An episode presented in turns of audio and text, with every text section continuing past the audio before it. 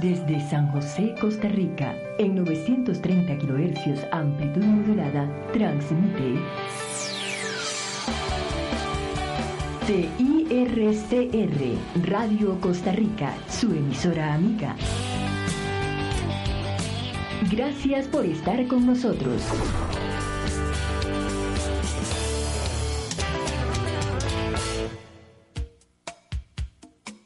Mundo sorprendente con Bernie Solano.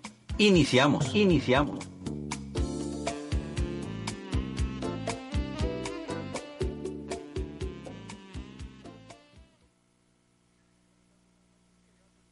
Nosotros un sábado más, este es Mundo Sorprendente, les habla Bernie Solano. Decimosexto programa y seguimos entre amigos. Qué lindo, qué bendición, qué rico.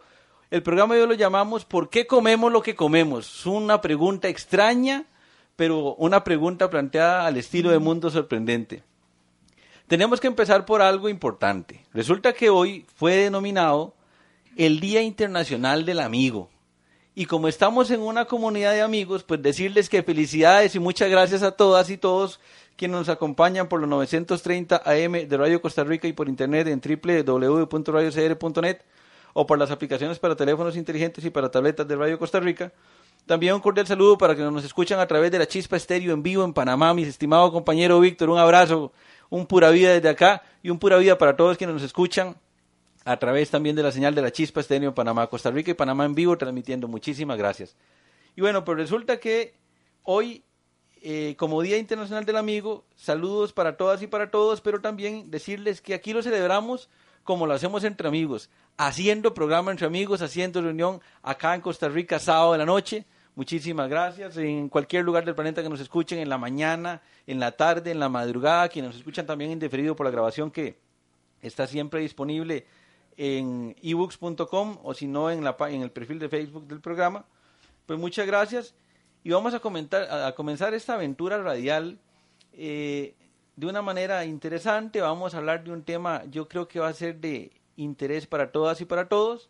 E iremos eh, a lo largo del programa pues dando los saludos correspondientes que tenemos ya reportes de eh, Perú, Chile, permítame para ver, Venezuela, Colombia, en fin, amigas y amigos que nos están escuchando y que nos están escuchando también en vivo al otro lado del charco, en Europa, en madrugada, 5 de la mañana, 4 de la mañana, y están escuchando en vivo. Muchas gracias, de verdad. Iniciamos nuestra aventura radial. Cada persona es un mundo. Bueno, decíamos, el tema del programa eh, de hoy es ¿por qué comemos lo que comemos? Eh, yo creo que ya después de varios programas acá de Mundo Sorprendente en cabina, compartiendo algún refresquito, algún bocadillito y quienes nos estén escuchando, que se eh, ambientan también con algún plato de comida, alguna cosa interesante, pues llegó el momento de volver los ojos sobre esa comida y preguntarnos, bueno, ¿por qué comemos esto? ¿Por qué no comemos otra cosa? Y hoy tenemos a la noche eh, invitadas de lujo en el programa yo creo que no puedo decirlo menos.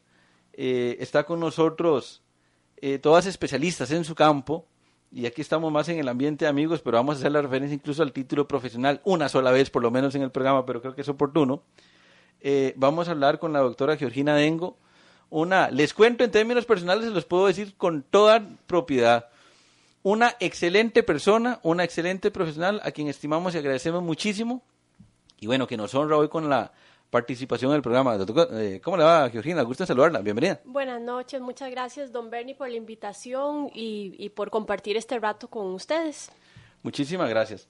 Nos acompaña también una psicóloga, psicóloga clínica, eh, amiga e hija de una muy buena amiga, que también nos acompaña por allá en cabina, que le mandamos cordial saludo de una vez, por supuesto. Eh, Adriana Vargas, psicóloga. ¿Cómo va todo? Gusto saludarte. Buenas noches, muchas gracias por la invitación, un placer de estar acá. Muchísimas gracias. Y la cosa se completa y se puso seria hablando de un buen balance, obviamente, mente, cuerpo, nutrición, porque nos vamos a hablar un poco de eso. Y también ejercicio. Claro, como estamos entre amigos, yo tengo que confesarme y decirles que prácticamente hablar de ejercicio, de mi parte, me acuso mea culpa es como el burro hablando de orejas, ¿no? lo mencionábamos ahora, entonces lo decimos a toda la comunidad de amigas y amigos, pero bueno, honradísimos en contar en este programa con la presencia de una verdadera experta en el campo de los ejercicios, en el campo de eh, ese desarrollo dinámico de la salud y movimiento que es el deporte, el ejercicio. eh, Ángela Acuña Fischer, ¿cómo le va? Gusto en saludarla, bienvenida. Muchas gracias por la invitación. Saludos a todos. Muchísimas gracias. Pues bueno, acá estamos listos. Yo creo que más de alguno estará o de alguno estará escuchando diciendo, ay, ay, ay, ahora sí. Ya nos vamos a hablar, y a, a poner en temas serios, pero vamos a hacer una reunión de amigos, porque entre amigos a veces en fiestas, en reuniones, hablamos de este tipo de cosas, es importante. Y una de las preguntas extrañas que vamos a lanzar a la mesa, aprovechando que tenemos especialistas en el campo, es precisamente, eh, Georgina, ¿por qué comemos lo que comemos? ¿Quién definió de dónde salió que comamos una cosa o una planta y no comamos otra? ¿O eh, cómo podemos establecer ese punto de partida de lo que llamamos para nosotros alimentos? Es una cuestión realmente con bastantes factores que influyen desde aspectos psicológicos, que ahora la compañera probablemente nos va a hablar de eso, por costumbre, por, por gustos, ¿verdad? Y que a través de los años se ha ido estableciendo de forma diferente en los países, ¿verdad? Porque lo que comemos acá no es lo mismo que comemos, que se acostumbra a comer con más frecuencia en otros países, etcétera. Y aparte de eso, se, eh, se une la parte de nutrición en sí que ahora está muy, muy de moda el, el buscar alimentos que no solamente los vamos a consumir porque son sabrosos, sino porque sabemos que tiene algún beneficio para nuestra salud, ¿verdad? Que, es- que comemos tal alimento porque aporta más fibra o porque aporta más vitamina A o más vitamina D. Entonces siento que no es solamente por gustos, sino también por, por el beneficio que puede traer un alimento a nuestra salud. Es que plantearse la pregunta de por qué comemos acá en Costa Rica algo, por qué en España se come algo distinto o en México se come algo distinto, por decir solo algunos países y mencionar a nuestros amigos de Sudamérica, por supuesto, pero la pregunta eh, lleva a un montón de aristas, a un montón de matices, y planteemos por lo menos un primer elemento. Para efectos de definir qué es comida o qué es comible, ¿cuáles son los criterios que podemos utilizar? Eh, comida o alimento eh, se refiere al- a algún tipo de sustancia que nos va a aportar algún beneficio para nuestra salud, ¿ok? Que puede ser desde energía, ¿verdad? Que es lo que comúnmente se conoce como calorías, o los principales eh, macronutrientes que va a aportar carbohidrato, proteína o grasa. Esos son los nutrientes generales. Entonces, el alimento para categorizarlo como alimento debe de, de aportar alguno de esos nutrientes o, o, micronutrientes que ya sería vitaminas o minerales. O, si realmente si no aporta eh, eh, esos nutrientes no se considera como, como alimento. Cualquier cosa podría ser comible siempre y cuando contenga esos elementos o esos nutrientes que ha mencionado ahorita. Cualquier cosa, lo que sea. Eh, no, no, cualquier cosa no, porque igual no va a depender solamente de lo que la, la cuestión aporte, sino de la de cómo lo vamos a tolerar nosotros. O sea, si, si lo vamos a recibir bien o si no lo vamos a poder digerir o si, ¿verdad? Entonces también depende de, cómo lo tolera y, y lo, lo va a metabolizar el cuerpo.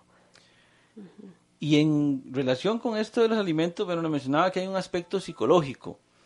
Eh, Ariana, ¿qué tan alimento desde un punto de vista psicológico se puede construir? Es decir, sabemos que puede haber algo que, aporte nutrientes, pero que de alguna manera, eh, desde un punto de vista psicológico, nos genera algún tipo de reticencia. ¿Eso es eh, cierto o podríamos aceptar cualquier tipo de alimento los seres humanos? Ok, a la hora de hablar de alimentación, entonces, como lo decía la doctora, eh, se va de la mano justo del factor psicológico. Sabiendo eso, vamos a hablar sobre las elecciones de comidas como una herramienta psicológica a partir de, las experiencias, de los factores sociales, de esquemas cognitivos, identidad cultural. Varios factores van a determinar entonces cómo va a ser mi comportamiento tanto en elecciones de comidas, ya sean eh, saludables o no, ¿verdad? Porque ya también eso es muy propio de cada quien, este, siempre tratando entonces también sobre, eh, puede hablarse de un reconocimiento social, puede hablarse de que comemos algo por moda, no tanto porque me guste, sino como por ejemplo, podemos decir el sushi, por ejemplo, que no es de nuestra cultura, pero este se ha puesto como muy en boga, ¿verdad? Entonces muchas personas dicen al inicio, no, es que hay que agarrarle el gusto no, no me gusta, pero voy a seguir comiéndolo. Entonces, ¿por qué? Podemos hacernos la pregunta, ¿por qué siguen haciendo esa conducta, verdad? Sabiendo eso, entonces es que comenzamos a hacer por repetición muchas condiciones. Si me generó satisfacción, si hubo gratificación a nivel social, un reconocimiento para formar parte de un grupo, podemos decir sobre los vegetarianos también. Entonces ahí ya me hago parte y formo parte de algo a partir de la comida y a partir de lo que yo elijo, ¿verdad? Para comer. Entonces, la psicología, a pesar de que tal vez no sea vista como algo directo sobre la comida, sí tiene un factor importante a la hora de hablar sobre y a referirnos sobre el tema. Aparte de que ya se viene luego todo ese montón de trastornos alimenticios y demás que, que van de la mano inevitablemente. A veces es un síntoma, todo lo que se, se trata sobre la parte de la alimentación también, y que, por último, adentro lo que puede haber es un, factor emocional, una carencia afectiva, algo de, que estamos tragando un montón de comida o, o, algo que, no, que nos estamos callando, pero lo manifestamos a partir del síntoma de lo que estamos comiendo. Y es que, a ver, en términos de la alimentación, yo creo que todos hemos vivido experiencias. A ver, eh, saludo para todos quienes nos escuchan, por supuesto, en México, nuestros buenos amigos mexicanos eh, Cordiales 73 también, a quienes estuvieron por allá un encuentro y exista. Eh, allá en México yo recuerdo bien ver la venta de grillos comestibles, grillos como golosinas, o ver lo que acá llamamos chinches, no sé, eh, tal vez ahora Miguel nos puede orientar cómo se le dicen a esos chinches mexicanos en, en España, que saben como mentol, como menta, pero el punto es, y aquí en Costa Rica lo vemos con una cierta reticencia ese tipo de alimentación. Entonces, como que si hay algún aspecto que junto con elementos de mayor o menor ansiedad que nos hace comer más o menos, efectivamente hay un aspecto psicológico que tomar en cuenta. Pero ya que estamos hablando de comida, necesariamente tenemos que hablar de la salud. Así es esto, porque entonces sin salud no podemos desarrollar nada más. Y en el tema integral de salud, por supuesto, eh, también es importante hablar del ejercicio. ¿Qué relación puede existir entre la actividad física y la alimentación. Ángela Cuña. Aquí me estoy sentenciando yo solo, compañeras y compañeros. Ángela, ¿qué me puede decir? Bueno, el problema, digamos, es que estamos acostumbrados generalmente a comer, comer, comer y dejar el ejercicio siempre de lado porque nos da pereza o porque no tenemos tiempo. O también hay algo muy importante, a veces la misma persona no ha logrado encontrar qué tipo de ejercicio le gusta. Y eso es muy importante, digamos, yo tengo que generar, como una adhesión al ejercicio, que si me gusta el baile, me meto a baile, que si me gusta ir a caminar, voy y camino. El problema es que al no lograr eso, seguimos comiendo, comiendo, estamos ingiriendo muchas, muchas calorías y no estamos gastando lo que tenemos que gastar. Entonces estamos acumulando todo eso en nuestro cuerpo y vamos a subir de peso. Bueno, yo creo que está sentado el tema para empezar a hacer algunas preguntas interesantes, porque la filosofía del programa es no perder nunca la capacidad de asombro y de todas las cosas que tenemos por delante de nuestros ojos en la vida, en realidad hay un montón de aspectos que son sorprendentes, que son asombrosos y que muchas veces como que los dejamos de lado, como que no nos interesa y es algo relevantísimo. Yo quería plantear una consulta a la mesa, a ver qué les parece a ustedes en términos de criterios. Eh, yo he escuchado hablar del famoso tema del niño que come tierra por alguna necesidad de su cuerpo, es decir, que hay algún tipo de, comida o alimentación que se ingiere que es orientada casi por instinto o de manera totalmente inconsciente pero que se admite dentro del esquema de alimentación. Eh, doctora Dengo, ¿qué nos puede decir al respecto? Sí, ese tipo de trastorno, por así decirlo, se, eh, se le conoce comúnmente como pica y eh, también sucede mucho en embarazadas o en, o en mujeres de edad relativamente joven que buscan, por ejemplo, me comentaba una muchacha, comer jabón o, o ciertas sustancias que no son eh, comúnmente como, como alimentos, ¿verdad? Y en mi opinión eso va relacionado o ligado a una parte eh, psicológica importante que hay que por supuesto, referirlos al, al, profesional respectivo para que escarben, como dice uno comúnmente, un poquito a ver qué es lo que está pasando. Pero eh, deficiencia de nutriente eh, sí, se, sí se descarta, ¿verdad? Se hace una serie de preguntas al paciente para ver si tiene alimentación balanceada o, o si realmente es muy deficiente y que por eso busca el, el, apoyo en otro tipo de sustancias, pero normalmente es por, por aspectos psicológicos. Adriana, ¿qué nos puede decir en ese sentido? Ok, sí, el trastorno de pica, entonces sí es catalogado en el DSM-4, en el manual diagnóstico que usamos los psicólogos, eh, dentro de los trastornos psicológicos, eh, perdón, sí, dentro de los trastornos alimenticios y el trastorno de pica, entonces sí, efectivamente, vamos a hablar sobre un, un tratamiento a nivel bidireccional, totalmente nutricionista con psicólogo, porque entonces todo tratamiento va a tener que ser este, abordado desde el punto de cada especialista. El pica entonces, a lo que hacía referencia la doctora, este, la persona tiende a comer eh, cosas que no son comunes, eh, pedazos de tiza, tierra, alguna gente muerde paredes, cosas por el estilo, pueden comer pedacillos de yeso, cosas muy poco comunes. Entonces, a la hora de hablar sobre este trastorno, hay que indagar sobre qué carencias emocionales, qué es lo que está generando ese, posible este, ansiedad en el momento. Entonces, para poder comenzar a modificar esa conducta que está siendo totalmente inadecuada, porque no es que está ingiriendo este nutrientes ni nada que vaya a beneficiar al cuerpo, sino por el contrario, puede ser que genere más bien un detrimento a nivel este de la parte biológica, eh, problemas a nivel intestinal y qué sé yo, ¿verdad? Entonces, sí es un problema que se da, entonces no es tampoco común también y sí es necesario abordarlo a partir de la parte psicológica, como, como indiqué, y de la parte, a la parte nutricional para hacer una modificación de conducta sobre eso. Es decir, sí es cierto que hay personas que comen jabón. Así es. Yo lo he escuchado, yo lo he escuchado casi como una broma, pero sí es cierto que comen jabón. Claro, sí. Y en relación con eh, los niveles de tensión que se generan y ansiedad, el ejercicio en ese sentido, en estos casos, podría ayudar, Ángela. Sí, claro que sí. Bueno, como decían las compañeras también, eso requiere mucho toda una intervención así integral, tanto la nutrición como la psicología como el ejercicio también.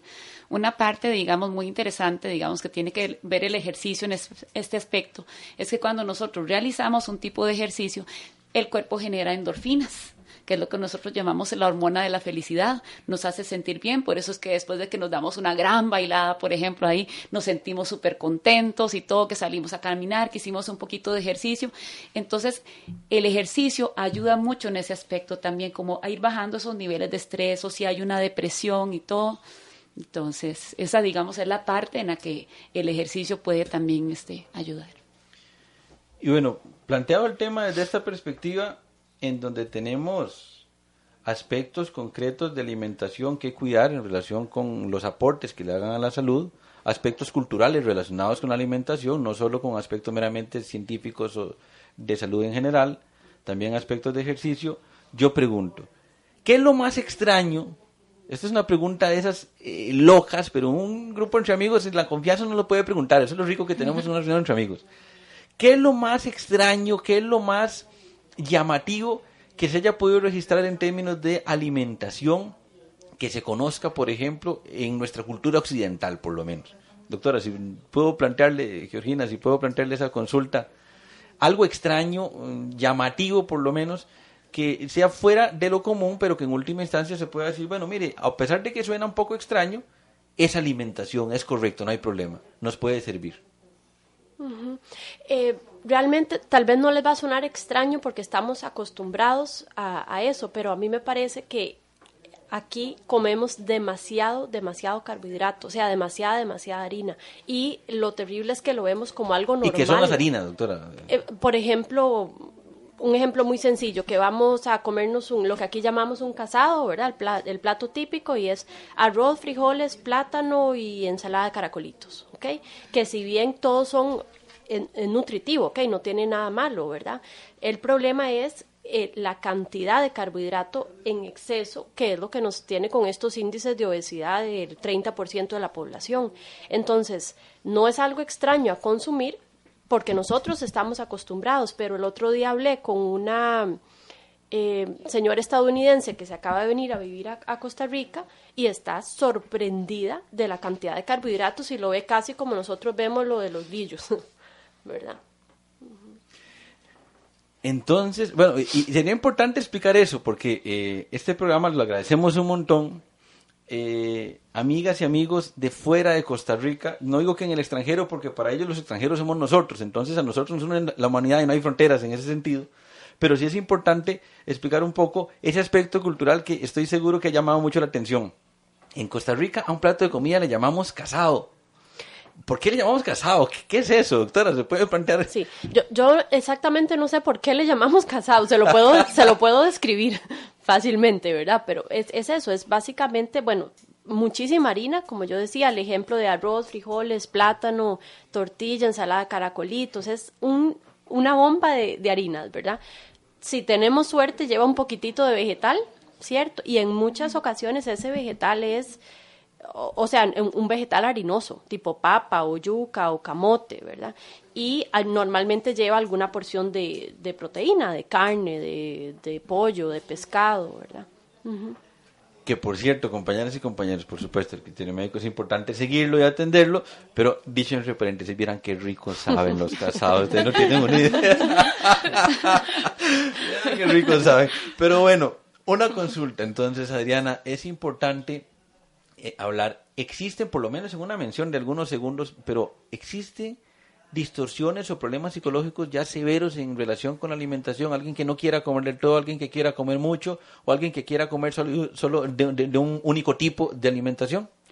Eh, ahí estaríamos haciendo énfasis ya sobre sintomatología depresiva que puede estar, podemos hablar de un diagnóstico dual, cuando hablamos de una depresión enmascarada detrás de una anorexia una depresión que está siendo este, también ahí solapada detrás de una bulimia.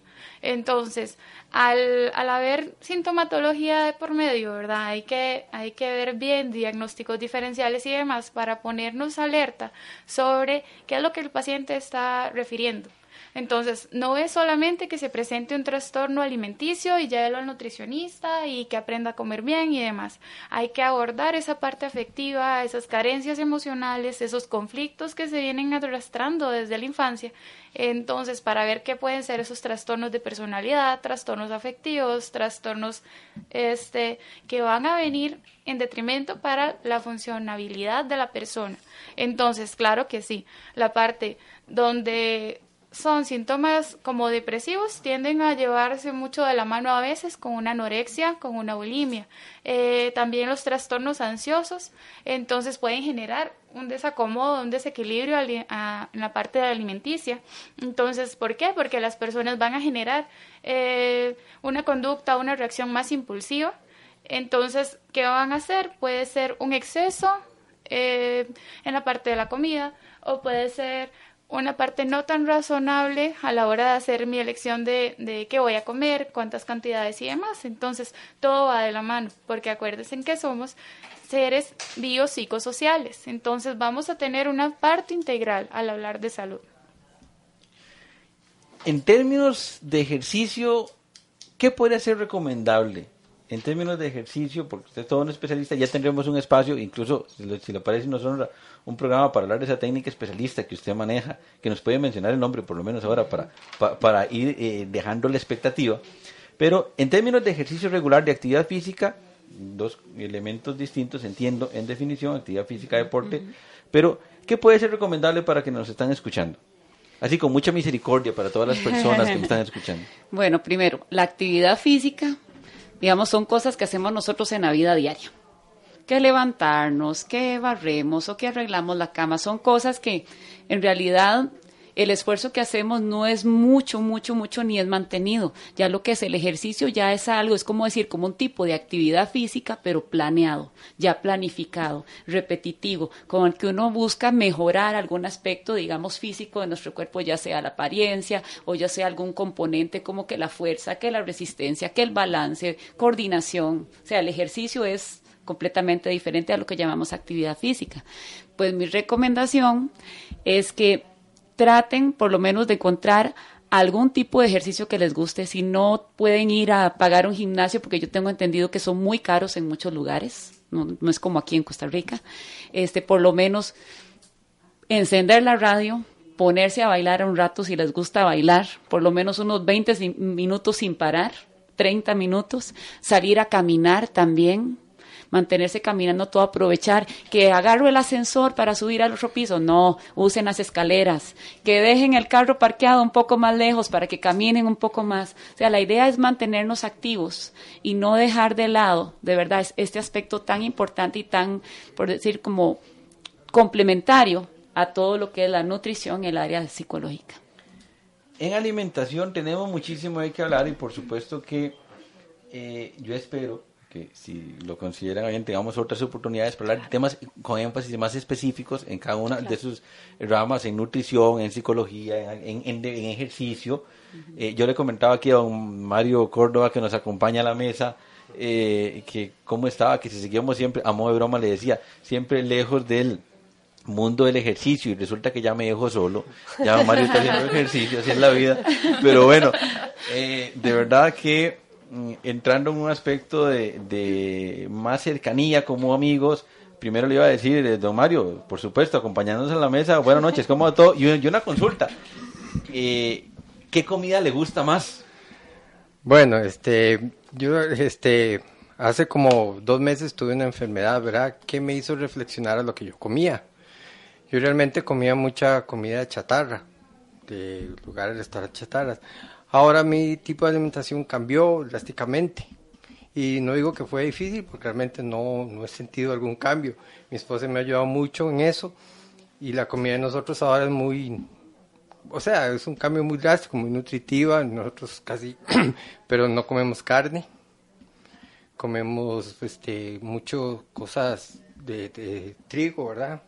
integrales, no, digamos la manera, yo tomaba mucha gaseosa antes y ahora no, tomo frutas, fresco frutas, por ejemplo mi desayuno, antes yo desayunaba huevo, tocineta, qué sé yo, ahora no, es un plato de frutas.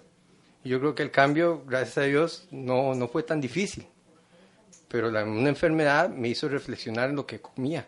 Entonces ahora... Y dentro de este nuevo esquema, ¿cuál es su comida favorita en estos momentos? Que usted diga, qué rico, voy a comer otra cosa. Un plato de frutas, ¿Un plato de frutas? Sí, qué sé yo. Bueno, mi plato, de frutas favorito es piña con picada, con banano, granola, pasas y miel de abeja. Y eso es lo que desayuno. Qué cosa más interesante. Ah, vean ustedes lo que es la vida, cómo se escuchan esos nuevos. Y no, y lo peor de todo es que aquí les cuento, mi esposa me está volviendo a volver la nutricionista y dice ahora sí me, me, fue mal a mí. Bueno, vamos a ver. Eh, mi estimado Johnny Navarro de Lima, Perú, ¿cómo estás? Gusto en saludarte. Bienvenido. Hola, ¿qué tal? Muy buenas noches, Bernie. Un gran saludo a todos los amigos que están contigo en la mesa, a Miguel, a Víctor, a Yolina, a y a Mario. Pues Un saludo pura vida desde Perú para todos ustedes en esta linda noche que están pasándolo de lo mejor, tocando un tema muy importante sobre la comida. Muchísimas gracias. Johnny, una pregunta.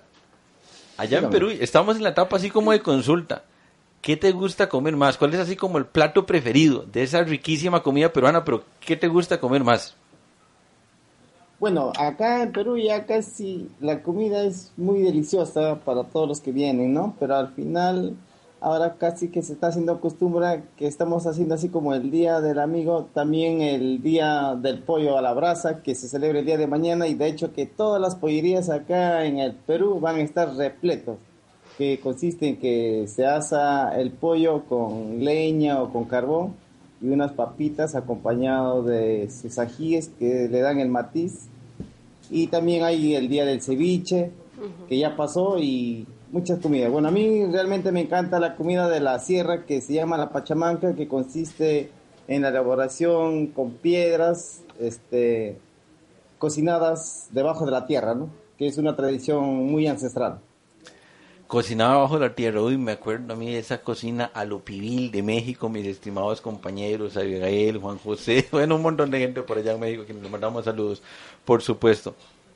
Pues es un tema interesante este de la alimentación. Yo creo que esta es así como la entrada para decirles que son aspectos importantes de tomar en cuenta, obviamente lo sabemos, y que en futuros programas estaremos comentando más de estos aspectos. Pero de momento es así como en Flash, porque en Radio el tiempo va así, en Radio el tiempo va volado, pero bueno, de verdad que contentísimo y agradecidísimo de que nos acompañen hoy. Espero poder tener de verdad la dicha que más agendemos eh, próximas participaciones, ya más en concreto, más definidas para sus perfiles respectivos. Y entonces, de momento, agradecerle a la doctora Georgina Dengo. Eh, a ver, por aquello, yo creo que una orientación, porque tenemos una audiencia internacional, la verdad es que interesante en el programa y eh, no sé si alguna, algún mensaje final para ellos, algún medio de contacto, incluso si quieren hacer alguna, algún tipo de consulta, si eso fuera posible, doctor. Sí, claro que sí. Eh, cualquier consulta o comentario me pueden escribir a, mi correo, que es geo, g -E -O, dengo, eh, arroba gmail.com. Muchas gracias por, por la invitación y por compartir este rato con ustedes. Muchísimas gracias, de verdad. Diana, igualmente, muchísimas gracias, bienvenida. ¿Algún tipo de medio de contacto, por supuesto? Ok, muchas gracias por la invitación. Cualquier duda, cualquier consulta que donde me quieran localizar para los que están acá en Costa Rica, en la Clínica Jerusalén, con todo gusto, estamos atendiéndoles. Además, en mi correo electrónico, abarbal.hotmail.com eh, Ángela Cuña, que usted quiere poner a mover el mundo, primero que todo, muchísimas gracias, porque usted sí lo puede ponerse a mover. Eh, cuéntenos, eh, primero que todo, muchísimas gracias y bueno, algún medio de contacto. Gracias a ustedes, de verdad fue un placer estar aquí compartiendo con todos y con todos los que nos están escuchando. Este, una recomendación, vean, si yo pudiera darles una píldora que cure todas las enfermedades, es una buena nutrición, un seguimiento de verdad psicológico y el ejercicio. Todo eso en una cápsula o sea, estaríamos sanos todos, no tendríamos ninguna enfermedad de nada. Entonces, me pueden este, localizar al 6059-5407. Muchas gracias. Muchísimas gracias. Pero bueno, vamos con un buen amigo de España.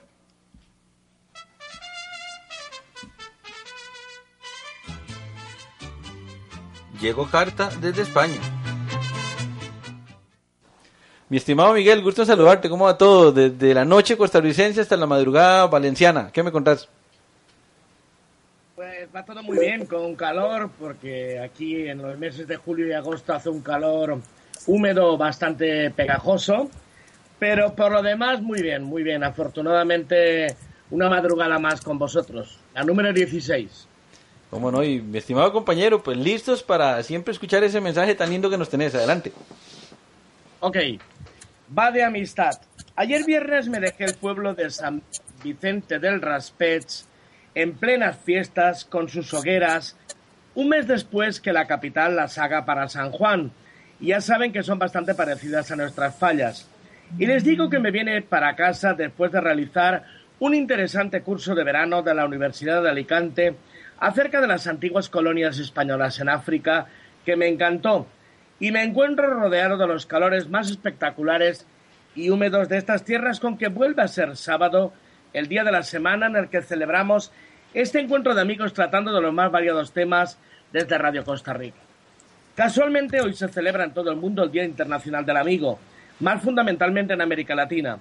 Felicitaciones a todos los amigos con particularidad los de este programa que gracias a las 930 de onda media y después, gracias a Internet, se encuentran esparcidos por todo el planeta. Un amigo es un tesoro y hay que conservarlo y mantenerlo porque su papel es fundamental e importante y no sabemos cuándo lo podemos necesitar.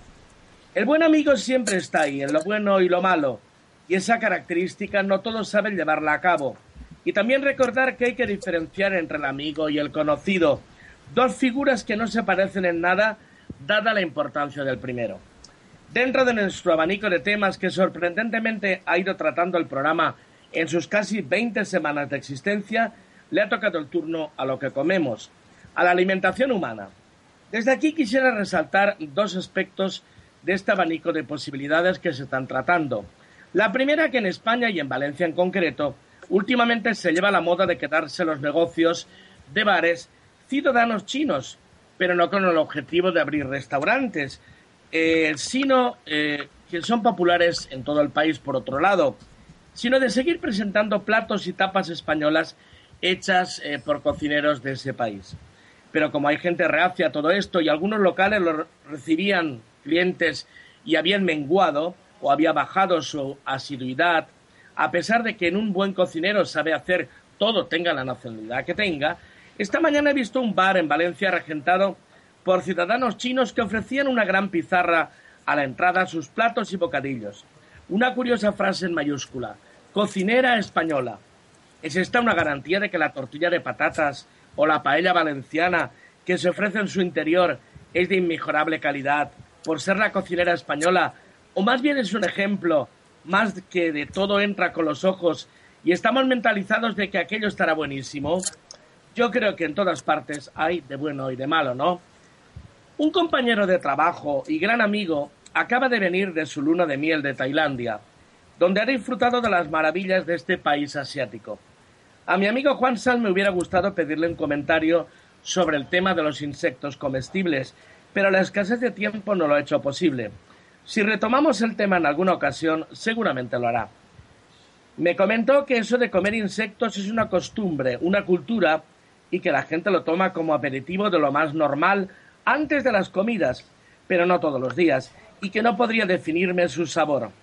Los insectos más populares en Tailandia son las hormigas, los saltamontes, los gusanos de seda, los escarabajos, los gusanos, los escorpiones, las ranitas y también los grillos, entre muchos otros. Envía unas cuantas fotos degustando estos manjares. Y como vuelvo a repetir, no me supo definir a qué sabían. Todas las comidas en este país son picantes y se sirven acompañadas de arroz. No hay pan como tal, sino un pan hecho de arroz donde los granos están superpuestos.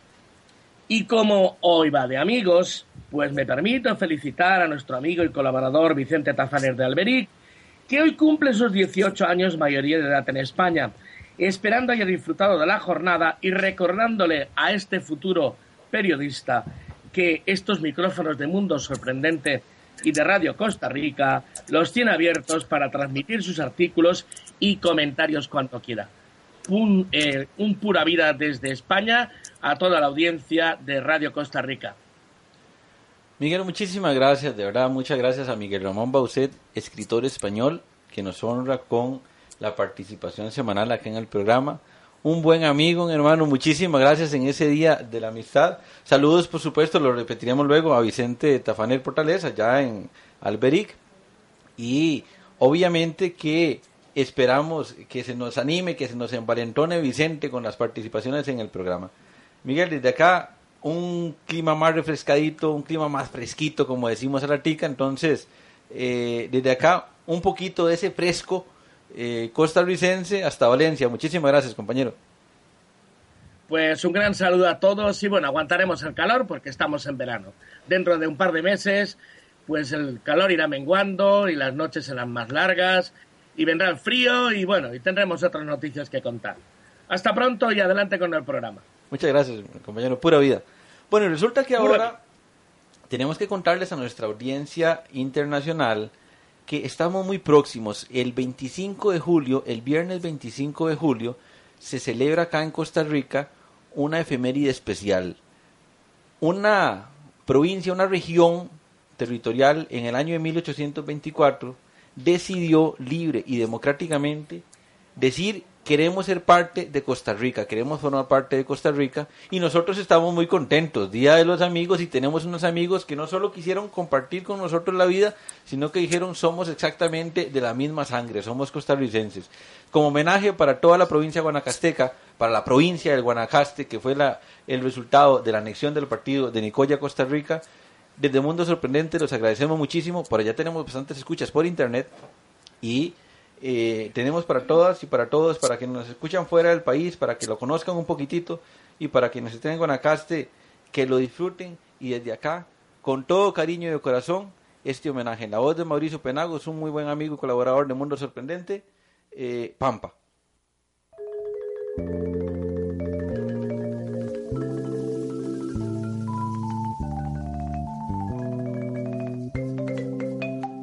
Sale el sol por la linda llanura, bajo el cielo de limpio cristal, luce el bello amatista del roble y el maliche de rojo coral.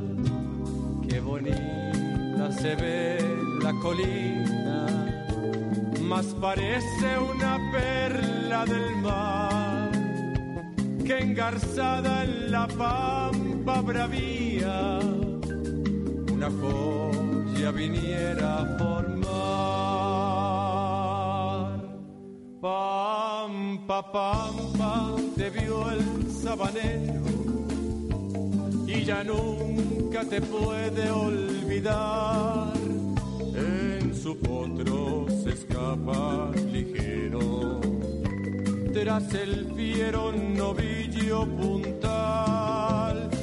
Luego viene la tarde divina y el contorno se mira sangrar. Hay marimbas que treman lejanas y la pampa se vuelve inmortal. Hay marimbas que treman lejanas pampa se vuelve inmortal.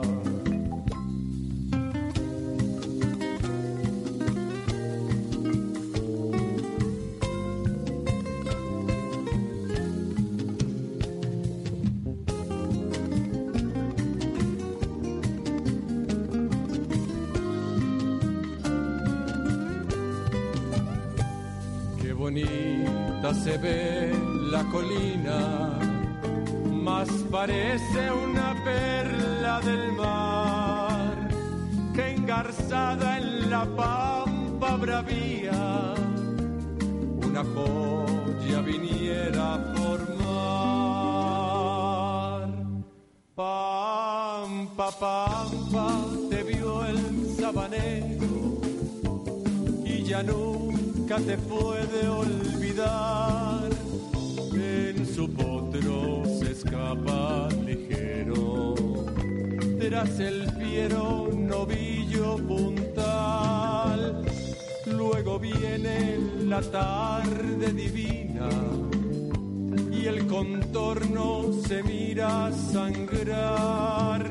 Hay marimbas que treman lejanas y la pampa se vuelve inmortal.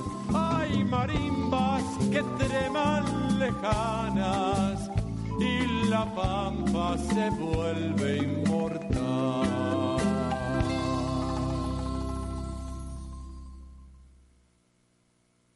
Mundo sorprendente. Bueno, pues resulta que estamos en una reunión de amigos, y en una reunión de amigos no queremos eh, terminar ninguna sección, pero por supuesto que debemos atender unas preguntas que nos han salido por acá y que nos han hecho llegar, y es muy importante. Primero vamos a ir por orden, doctora Cristina Dengo, bienvenida nuevamente. Aquí el asunto es que no se puede despedir, es un hasta pronto porque aquí vamos a estar participando, si lo tiene bien, pues recurrentemente en el programa, entonces la pregunta es, eh, ¿por qué en la tarde se siente más, eh, hay, hay mayor, se siente mayor necesidad como de comer, de alimentación? ¿Por qué en la tarde? En la mañana no, pero en la tarde sí. ¿Por qué, doctor? Eso sucede en la mayoría de las personas, ¿verdad? No en todas. Hay gente que, que tiene gran apetito al desayuno o en la noche o varía mucho. Pero eh, lo que mencionaba Bernie es lo común, que a esa hora es cuando hay un poco más como de, de apetito o de ansiedad o ganas de comer algo dulce. Y muchas veces es por la restricción que hemos tenido durante el día. O sea, se ha estudiado que, por ejemplo, las personas que no desayunan, por lo general en algún momento del día llegan a compensar con, con, con, mayor ingesta, o sea, con mayor consumo.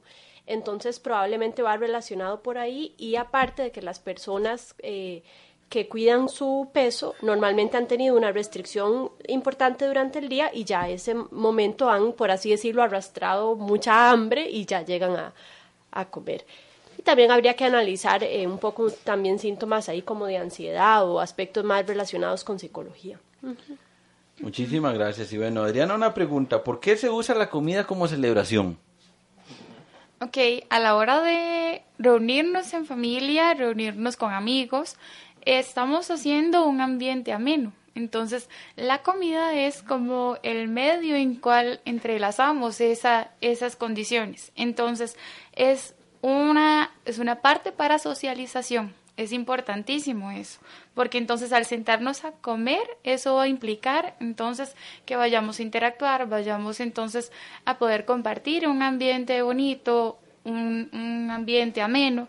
Entonces es para interrelacionarnos a nivel este, personal y cambiar emociones, intercambiar experiencias, así como también muchas veces puede ser vista hasta por evitación social.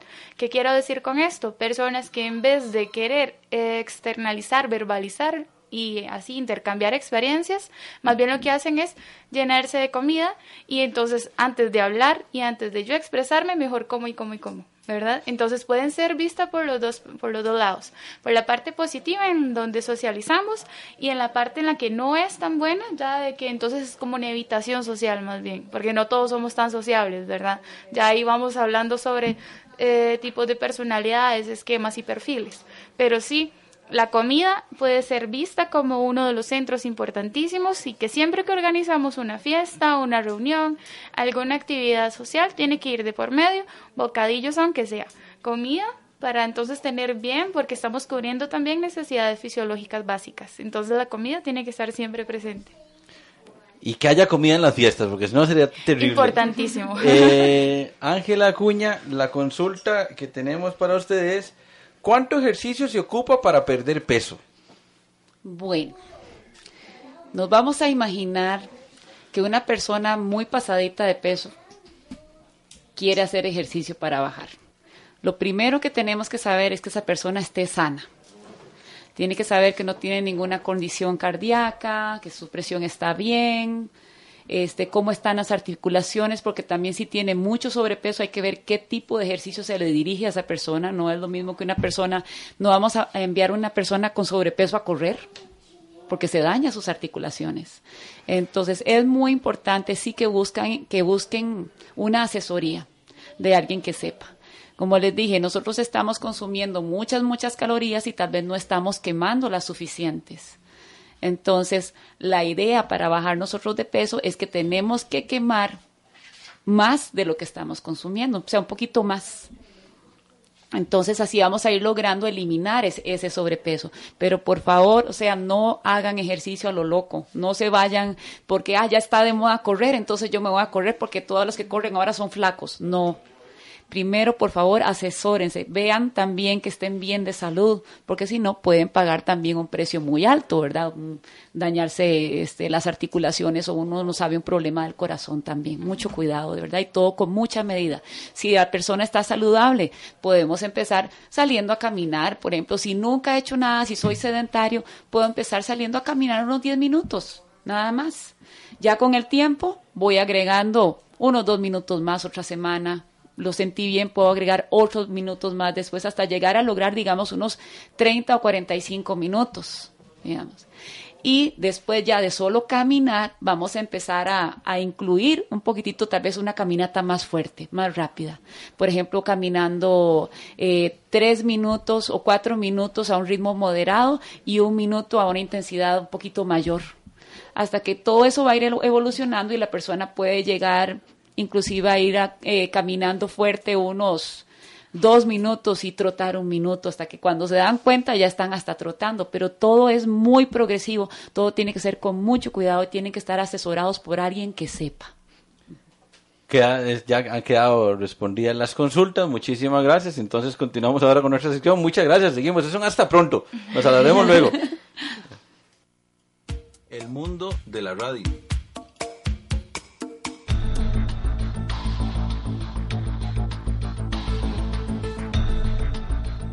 Informe de la AER para Mundo Sorprendente de Radio Costa Rica. Intervención número 4. Hola amigos y amigas de Mundo Sorprendente. En nombre de la AER, de la Asociación Española de Radio Escucha, reciban cordiales saludos desde Madrid. Como en nuestras anteriores intervenciones, la primera parte la dedicaremos a hablar de la afición a la radio escucha en onda corta, luego les presentaremos una emisora y finalmente las noticias. El mes pasado hablamos de los receptores de radio que podemos usar para escuchar a las emisoras internacionales de radio, así como de los diexistas. Hoy hablaremos de las antenas, de si son o no son necesarias. En un principio, para escuchar cualquier banda, con la antena telescópica o la de ferrita que tiene incorporada en su interior el receptor, tenemos suficiente. No obstante, una antena exterior mejorará sensiblemente la recepción de las emisoras, especialmente de aquellas que llegan débiles al lugar donde nos encontramos.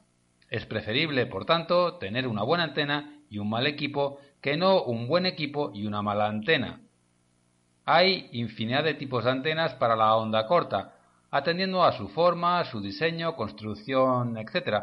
Para empezar, podemos autoconstruir una que sea fácil y efectiva. La más sencilla es la llamada long wire, que en castellano significa hilo largo. Esta antena consiste en tender horizontalmente un hilo de cobre, preferentemente con cubierta aislante, de forma recta y de la longitud de la banda que queramos escuchar. Es decir, que si queremos oír preferentemente la banda de 49 metros, tendremos que tender entre postes aislados un hilo de cobre de 49 metros. Puede ocurrir que no dispongamos de espacio para extender esta longitud de cable, entonces tendremos que pensar en que la longitud sea la mitad o la cuarta parte de la longitud de onda que queramos sintonizar. Por ejemplo, si tenemos una antena de 24,5 metros de largo, tendríamos una antena ideal para las escuchas en la banda de 25 metros, así como las bandas de 49 y 80 metros aproximadamente. Las bandas más populares en radiodifusión por onda corta son las de 41, 31, 25 y 19 metros, por lo que les recomendamos una antena de unos 25 metros, pero si no fuese posible, lo más larga que ustedes puedan. Este mes les traemos la grabación del inicio de emisiones de La Voz de Rusia, es decir, la emisora internacional de Rusia, que emite desde Moscú en múltiples idiomas, incluido el español, y que antes de la desintegración de la Unión Soviética se llamaba Radio Moscú. Las emisiones en español desde Moscú celebrarán su 85 aniversario el próximo 1 de agosto, pero escuchemos el inicio de las emisiones.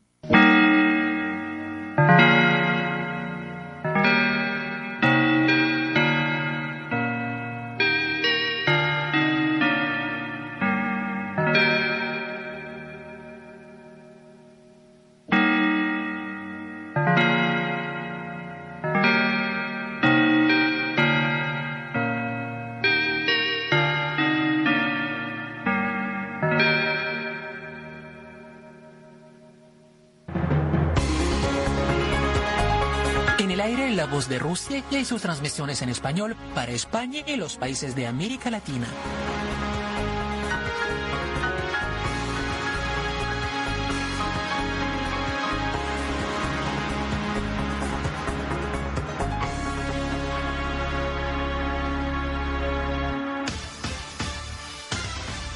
Estimados oyentes, la emisora La Voz de Rusia les ofrece las noticias. Están ustedes en la sintonía de la radioemisora La Voz de Rusia que transmite desde Moscú.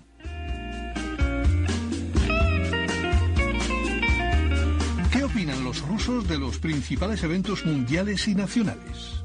Ustedes podrán saberlo escuchando las transmisiones de La Voz de Rusia de 20 a 21 horas UTC y de 0 a 05 horas UTC por onda corta o por la internet en la página spanish.ruvr.ru.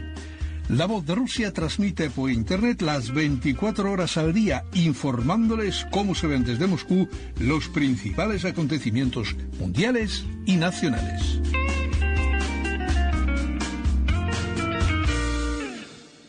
Como comprenderán, Rusia tiene mucho que decir al mundo y uno de sus altavoces es su emisora internacional, pues bien, antes de ofrecerles su esquema de emisiones, aprovechamos para recordarles que las frecuencias que citemos son kilohercios y las horas UTC, es decir, están referidas al tiempo universal coordinado. Para saber la correspondencia entre la hora en Costa Rica, solo hay que restarles 6 horas. Y sin más, este es el esquema de emisiones en español de la Radio Internacional Rusia, que tiene 5 horas diarias continuadas de emisión para Hispanoamérica por las siguientes frecuencias. De 0000 a 0100 por 12.060 y 9.465. De 0100 a 0500 por 9435 y 12060 y además tiene una emisión digital en DRM para Europa de las 20.00 a 21.00 por 6.155. Apenas nos queda tiempo para tres noticias de Radio Internacional. Comenzamos en Grecia, pues a mediados de junio el gobierno griego decidió cerrar la radiotelevisión pública ERT, convirtiéndose Grecia en el único país de la Unión Europea sin radiotelevisión pública. Pero pese a ello, los trabajadores del ente se encerraron en las instalaciones y siguieron emitiendo por onda corta, satélite e Internet. Unos días más tarde, el Tribunal Supremo griego ordenó la reapertura, pero la RT sigue en el limbo legal. Pues bien, si se está interesado, se puede oír las emisiones en griego de la ERT todos los días en las frecuencias de 7475, 9420, 11645 y 15630. Radio Dabanga es un proyecto de periodistas sudaneses, así como de organizaciones internacionales para el desarrollo y no gubernamentales.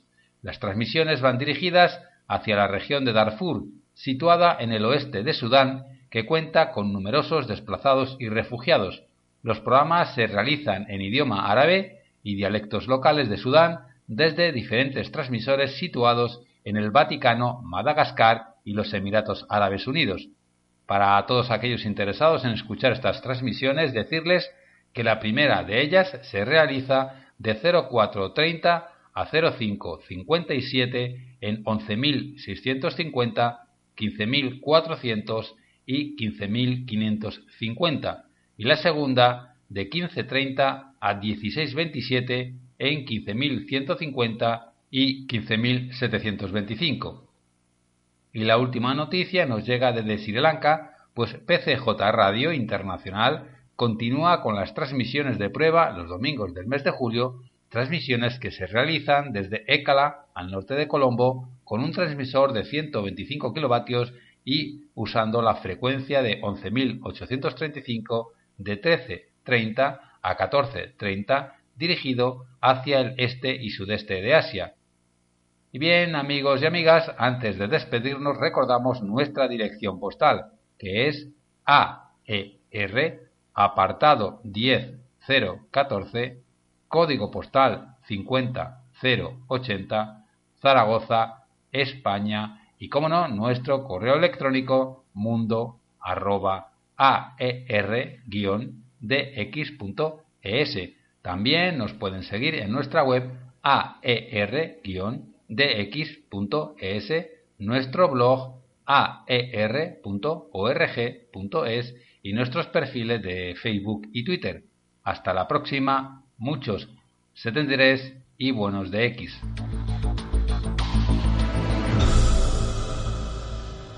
Mundo sorprendente. Sonidos del mundo.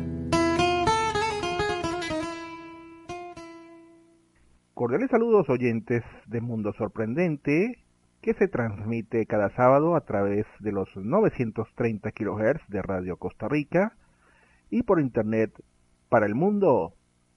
Soy Jorge García y les presento lo mejor de la música de los cinco continentes en Sonidos del Mundo. El fado es la expresión más conocida internacionalmente de la música portuguesa. En el fado se expresan los malos momentos de la vida a través del canto. Generalmente es cantado por una sola persona acompañado por la viola o guitarra española y la guitarra portuguesa. Los temas más cantados en el fado son la melancolía, la nostalgia o pequeñas historias del diario vivir de los barrios humildes, pero especialmente el fatalismo y la frustración. Una de las cantantes de fado más importantes es Marisa. Nacida en Mozambique en 1973, posee raíces de dos tipos, africanas y portuguesas. Después de la independencia de Mozambique en 1975, ella marcha junto a sus padres a Portugal, donde por varios años aprendería a cantar maravillosamente el fado.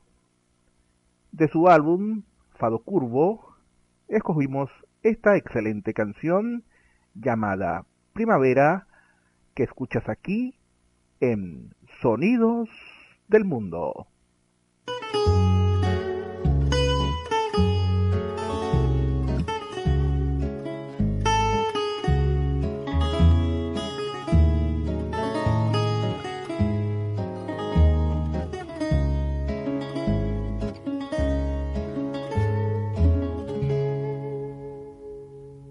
amor que nos prenderá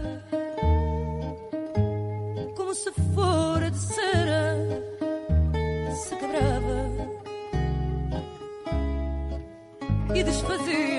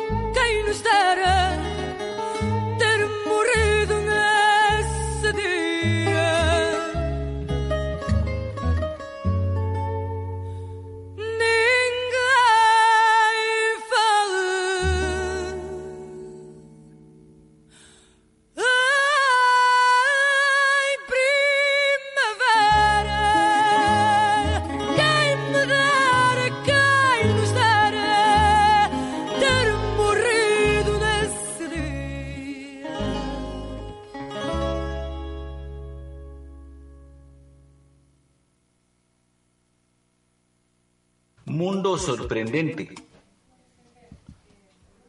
Bien, pues en este momento hacemos un enlace, tenemos un enlace especial el día de hoy vía telefónica. Eh, vamos primero con nuestra sección y ya van a ver de qué estamos hablando en este momento. El mundo del misterio. Podríamos usar la frase de que misterio aquí en cabina y misterio allá, en Coronado. Mis estimados amigos del Grupo AES Costa Rica están haciendo una investigación en el cantón de Vázquez de Coronado, que queda más o menos a unos 10 o 12 kilómetros de la capital de, la, de San José. Y tenemos en línea a nuestro compañero Oscar Araya, ¿verdad? Eh, ¿Lo tenemos en este momento? En este, en este momento, entonces, vamos a, darle paz. Entonces, buenas noches, ¿cómo estás? Gusto saludarla. ¿Quién nos acompaña al otro lado de la línea? Misterio, saber entonces quién será. Buenas noches, Bernie. Habla Heiner. ¿Cómo me le va? Heiner, ¿cómo estás? Imagínese usted, había yo confundido a Heiner con Oscar, pero bueno, es que son del mismo equipo y de la misma, de esa misma sangre paranormal. Mi estimado Heiner, ¿cómo va todo? Gusto saludarte. Gracias, Bernie. Eh, muy agradecido que nos regalen nuevamente el espacio y lastimosamente no poder acompañarlos hoy eh, en, en la radio. Estamos aquí en, en Coronado, estamos el equipo arribando a, a una finca aquí en esta zona donde vamos a pasar toda la noche. Estamos, mis compañeros están en este momento montando los equipos, las cámaras de seguridad, eh, midiendo campos magnéticos, eh, midiendo temperaturas, ¿verdad? Y pues sacamos el ratito, ¿verdad? Porque no podemos faltar nunca a Mundo Sorprendente nosotros. Compañero, más muchísimas gracias. Para nosotros es un honor que Grupo AES Costa Rica esté con, eh, esté con Mundo Sorprendente, y lo hemos dicho siempre, Mundo Sorprendente está con Grupo AES Costa Rica. Y la pregunta es, entonces, eh, bueno, se preparan, luego hablaremos de experiencias, etcétera, pero ¿qué podemos esperar de esta investigación, Heiner? Muy interesante. Estamos acá en, en este sector, no puedo no puedo dar mucho detalle, pero estamos en una propiedad de un eh, benemérito de la eh, donde vamos a, a- pasar a, tratar de dar solución a algunos fenómenos que que la que la familia nos ha indicado que están sucediendo eh, en este terreno que es bastante amplio, son son dos casas que tenemos que cubrir, por eso es que nos vinimos toda la noche y todo el equipo para acá, porque tenemos que estar divididos en, eh, en dos sectores y, y por eso es que estamos montando ahorita todo todo el equipo de alrededor de, unas 10 cámaras eh, entre las dos entre las dos casas y pues eh, a esperar a ver qué, qué sucede. Hay fenómenos de, de, visiones de sombras de, ruidos de niños movimientos de objetos. Entonces venimos con, con la expectativa de, de ver primero si podemos presenciar ese tipo de fenómenos y si logramos grabarlos encontrarles una respuesta una solución primero normal lógica o científica. Sino para darle cabida a una investigación eh, de, entrada de lleno paranormal. Bueno, pues mi estimado Heiner, de verdad que un abrazo, muchísimas gracias, un cordial saludo y un abrazo para todos y todos los miembros del equipo de Grupo AES Costa Rica. Por supuesto que sabemos que están desplegando con esa seriedad que les caracteriza, porque por eso en el campo paranormal son el producto calidad de exportación costarricense. Y bueno, de verdad que esperamos noticias y por el momento, ¿qué les puedo decir, mis estimados compañeros y amigos? Que disfruten ese frito de la zona del cantón de Coronado, que es una zona fría, una zona eh, del clima bastante fresco. Y también, pues, el mejor deseo es que les vaya bien para ustedes, es decirle, compañeros, que los asusten mucho, que los pongan a pensar, que pasen una noche madrugada muy movida y los esperamos pronto aquí en su casa en Mundo Sorprendente. Vemos el sábado, si Dios nos lo permite. Muchas gracias, don Bernie. Un saludo a todos en, en la cabina y que Dios me los bendiga y nos acompañe a todos. Buenas noches, hasta luego. Bueno, pues muchísimas gracias, Giner. Muy amable. Eh, estamos también acá en cabina con el dúo de dinámico, ese dúo dinámico del misterio, dinámico porque usted les dice, mira una tarea y se mueven. Y se movieron. Wagner Soto, Max Cordero, gusto en saludarlos. Mi estimado Wagner, ¿cómo va todo? Buenas noches, don Bernie. Encantado de estar nuevamente aquí en el, en el programa. Y sí, nos dimos a la tarea de hacer la investigación respectiva. Y la verdad, bastante sorprendente el montón de casos que, que existen de asesinos en serie en Latinoamérica. Bueno, pues interesante. Bueno, también yo, yo quisiera preguntar, eh, hay saludos desde el dúo del misterio para el Grupo AES Costa Rica. Claro, un saludo a Grupo AES y como dice don Bernie, que los asusten mucho. Parece muy bien. Bueno, eh, Max Cordero, ¿cómo va todo? Gusto saludarte. Bien, buenas noches a todos los amigos oyentes, a todos los que nos escuchan eh, alrededor del, del planeta.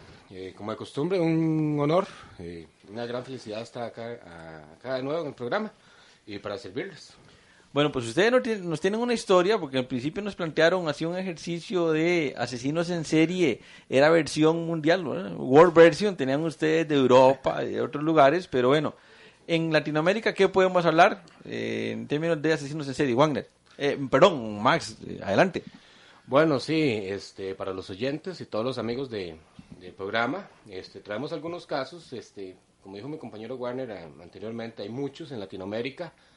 Tenemos, antes de entrar con esos de, de Latinoamérica, tenemos un caso que, eh, importante, que, que es de, de España, es, es, un, es europeo el caso, que nos enviaron los compañeros de, de, de el programa Despertar del Cementerio, eh, a José Méndez, un saludo para él, por supuesto. ¿Y cuál es el caso? Vamos a ver. El caso, bueno, eh, trata de Manuel Delgado Villegas, el arropiero.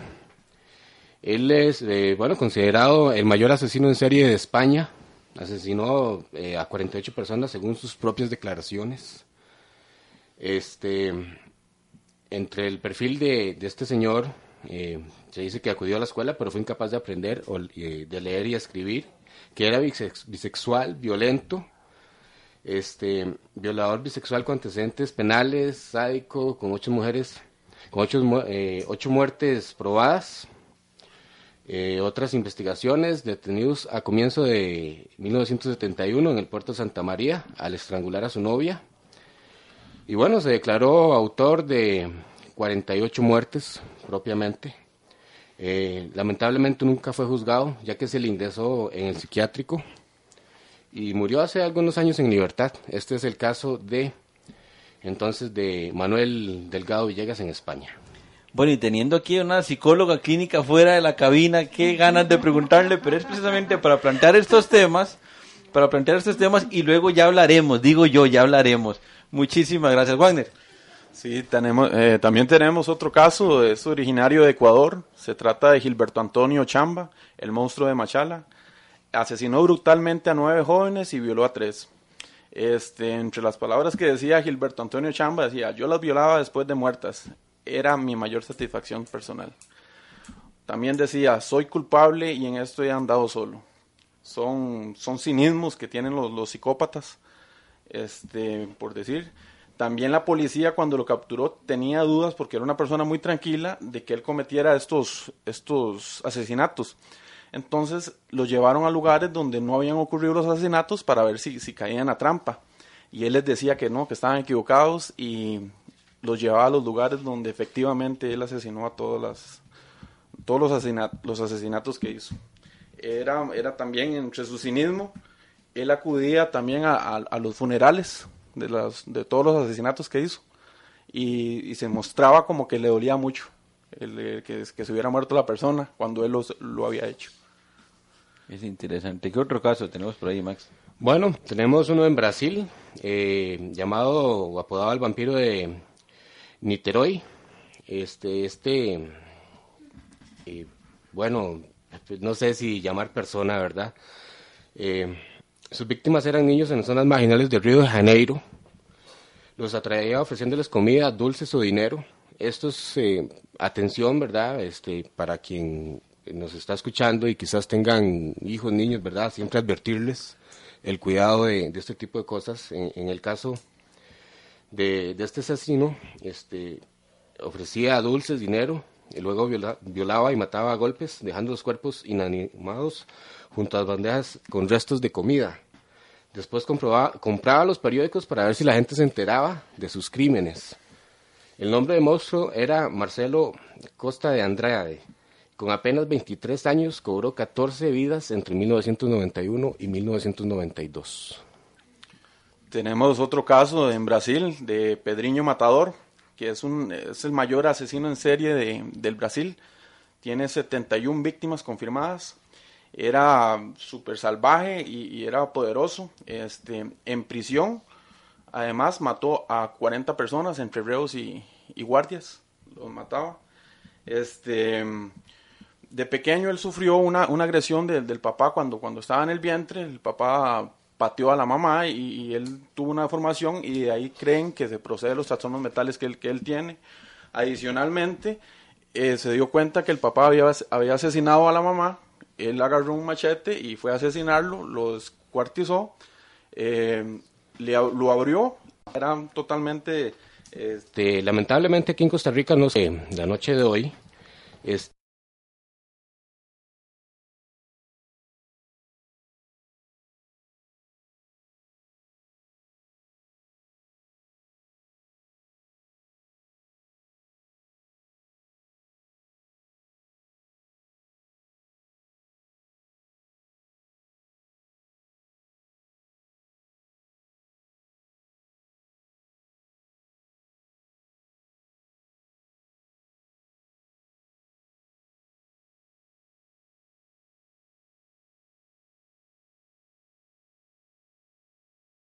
Este, lamentablemente aquí en Costa Rica no escapamos de este tipo de casos. Eh, tenemos el, llamado psicópata, el caso documentado estudiado de un asesino en serie en Costa Rica, que fue el primer caso documentado estudiado de un asesino en serie en Costa Rica. Sus modos operandi se asocia a diversos asesinatos ocurridos a lo largo de 1986 hasta 1996. Eh, lamentablemente, de acuerdo con la legislación costarricense, eh, los 19 crímenes atribuidos al psicópata ya han prescrito, o sea que si por alguna razón se lograra descubrir ya pues, en este, a estas alturas, eh, no podría ser juzgado lamentablemente. Bien, bueno, pues muchísimas gracias al del misterio, de verdad que eh, vamos ahí eh, metiéndonos en el tema y creciendo en estos ámbitos. Muchísimas gracias por acompañarnos. No podemos dejar, obviamente, sin, bueno, Juan me dice, hay algo más, mi estimado compañero, porque hay algo que yo no puedo dejar de hacer, y es que tenemos a la mesa a una integrante que ya es como dúo dinámico del misterio, o la asistente del dúo dinámico del misterio, que por supuesto hay que mencionarla, pero adelante, Juan. Sí, no, no, nada más los quería invitar también a la, a la página en Facebook de Mundo del Misterio. Este, Ahí subimos bastante información importante y un saludo a, a Shera Dios, que es uno de los administradores de la página. Él, nos ayuda desde España a administrarla. Entonces los invitamos. Claro que sí. Y bueno, mi estimado Max, eh, hay que saludar a una de las oyentes más eh, jóvenes del programa, eh, Kiria Cordero, hija de Max Cordero, que está el día de hoy por acá. Por lo menos decirle un hola. Bueno, está, muy cansada ya. Bueno, no, no, quiere. está muy cansada, muchísimas gracias. Bueno, entonces de verdad, muy amables. Y vamos ahora con eh, nuestra sección. La historia de la semana. Buenas noches, Judith les habla. Hoy este, tengo los pelos parados de punta porque estaban hablando de Brasil, está bien, estaban hablando de España, eh, más o menos, pobrecitos, pero ya el psicópata de Costa Rica me ha superado. bueno, hoy les traigo una, una historia en realidad, eh, no es un cuento, es una, una historia eh, acerca del gallo pinto y este, otras comidas típicas costarricenses. Es un extracto alusivo eh, a la gastronomía tica que está contenido en el volumen 2, Costa Rica Pura Vida, de Mauricio Penagos, de la canción Polo Mix, que contiene una copla de don Walter Quesada.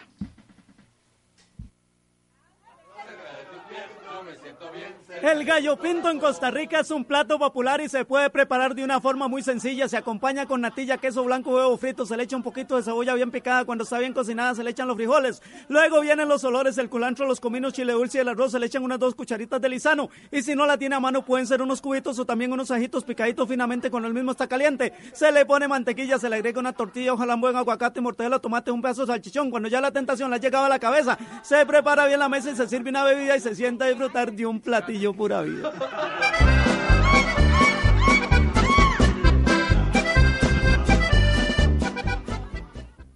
Es preciso rescatar las comidas tradicionales, las rosquillas, los tamales, los yecarni y el pozol. Preparemos el atol, la cuajada de la cajeta y todo eso, pasémoslo por la jeta.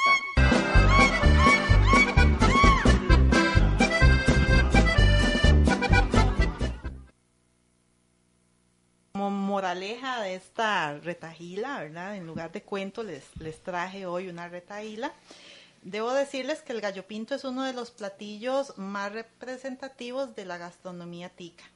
Eh, pero como casi todo en la vida, muchachos y muchachas, la clave no está en dejar de comerlo, sino en cuidar las porciones, en que exista un equilibrio para disfrutar de esa y otras delicias. Acuérdese en eso sí, ¿verdad? de dejar espacio en la agenda para quemar lo consumido haciendo actividad física. Mucha salud y bienestar para todos. Bien, pues muchísimas gracias. Escuchamos entonces, ahí hay que agradecerle por supuesto a Walter Quesada, Mauricio Penagos que nos facilitan el material y por supuesto a Judith que nos hace esa compilación interesante para la historia de la semana. Bueno, mañana hay gallo pinto de desayuno. Oiga, qué bien que está eso, mañana hay gallo pinto, qué bueno, qué bueno. Y no hay ningún problema con y no hay ningún problema con porciones, ¿verdad? Sí, sí lo, si lo autorizan, ¿verdad? Sí, si queda autorizado, yo sé que la doctora Dengo siempre ha sido muy amable, muy buena gente, muy condescendiente, por supuesto, pero bueno, de verdad que muy contentos y muy agradecidos y por supuesto que trajila también alusiva a esa anexión a los 189 años desde que el partido de Nicoya, Costa Rica, dijo queremos ser de Costa Rica por nuestra voluntad, honradísimos de que tengamos esa provincia bellísima de Guanacaste como parte de Costa Rica. Pues bueno, estamos llegando ya al final porque obviamente que eh, el tiempo corre y en una reunión entre amigos pues no queremos irnos, la hemos disfrutado, ¿cierto? No queremos disfrutado. Yo creo que hemos pasado tranquilos, hemos pasado un rato bonito. Y llegado este momento tenemos que decir algunas cosas importantes, por supuesto.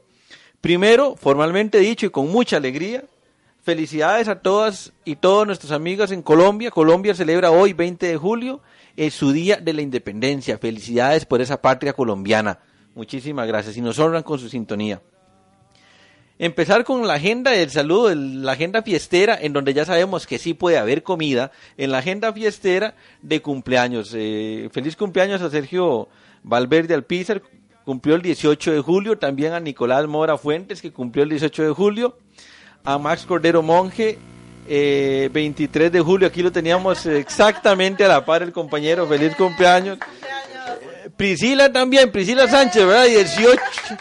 10, Hernández, Priscila Hernández, 18 de julio, usted se lo tenía calladito, no nos había dicho nada. Eh, Yajaira Sosa, 24 de julio, también feliz cumpleaños. María Calderón Salas, eh, feliz cumpleaños. Y. Eh, ah, bueno, excelente, ahí tenemos entonces una buena ambientación. Entonces, felicidades a todas y todos. También feliz cumpleaños a Vicente Tafanel Fortaleza, ya en Alberic, en Valencia. Cumplió el 20 de julio. Y un feliz cumpleaños a don Félix López Menéndez, esposo de doña Paloma Sáenz, allá con sus hijos Gema, Daniel, Félix, con sus nietos Natalia y Alvarito, porque vea qué frase más interesante. La están celebrando de mantenerle largo, ya para ellos hoy es domingo. Nos dicen, estamos juntos celebramos que estamos juntos, que nos queremos y estamos bien de salud, gracias a Dios. Y le digo, qué dicha, gracias a Dios, nos alegra bastante y esperamos exactamente los mejores deseos para todos quienes cumplen años y para la patria colombiana que también está cumpliendo años. Así que, eh, cordial saludo para ellos y feliz cumpleaños, de verdad, que la disfruten. Están de manteles largos, como decimos aquí en Costa Rica. También saludo a Santiago San Gil González de Barinas, Venezuela, y un respetuoso y cordialísimo saludo para el programa, el excelente programa de American Antena de Santiago, que se transmite ya en Barinas. Saludo a todas y todos los que asistieron al decimonoveno encuentro y exista mexicano. Felicidades por eso, esta actividad que estuvo lindísima. Los acompañamos en espíritu. Hubiéramos, estado, eh, hubiéramos, hubiéramos gustado estar allá en físico, lo hubiéramos querido, pero bueno, así es la vida. Gracias por seguir haciendo grande el de X, compañeras y compañeros. También eh, un saludo a Héctor Pino en Chile, mi estimado compañero, ya estás por allá. De verdad que un cordial saludo. Y eh, por supuesto, no podemos dejar de saludar a Jason. Muchísimas gracias, compañero, que nos acompañas. Eh, también a el operador sorprendente, ¿qué podemos decir? Hace magia de radio y la está haciendo. Y lo interesante es que ustedes lo han visto, es así como tan, tan tranquilo, tan parsimonioso, como que él, él dice, yo no he hecho nada. Yo no hago nada, dice que hace la magia. Pura vida, compañero. Muchísimas gracias, de verdad y a Andy Torres, director general de la oficina. Muchísimas gracias y mi estimado Andy, disfrutamos ese radio café, de verdad que lo disfrutamos bastante. Muchísimas gracias, compañero, muy amables. Bueno, eh, también un último anuncio, tenemos que decirles que a quienes nos reporten sintonía, lo recordamos, ya lo habíamos mencionado anteriormente, a quienes reporten la escucha por internet, le vamos a estar obviamente eh, dando la correspondiente QSL electrónica y también a quien escuche por onda corta y o en el rebote de onda, en onda corta a través de Radio Verdad de Guatemala por los 4055 de la banda tropical y también a quienes escuchen por rebote de onda en AM recibirán por supuesto la QSL física en respuesta de su reporte de recepción. Entonces, dicho esto, tenemos que decirles, por supuesto, que les agradecemos un montón, que hemos disfrutado, que seguimos en esta reunión de amigos. La próxima semana en el programa esperen mucho más sorpresas, esperen más actividades. A todas y todos que nos han acompañado en vivo, a quienes nos acompañen también en la grabación del programa, a quienes lo escuchen en diferido, les decimos muchísimas gracias, que Dios se los pague. Pura vida y hasta la próxima semana. Gracias.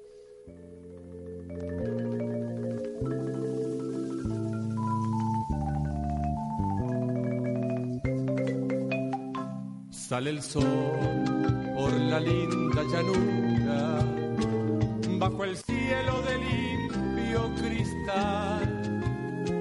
Luce el bello amatista del roble y el maliche de rojo coral.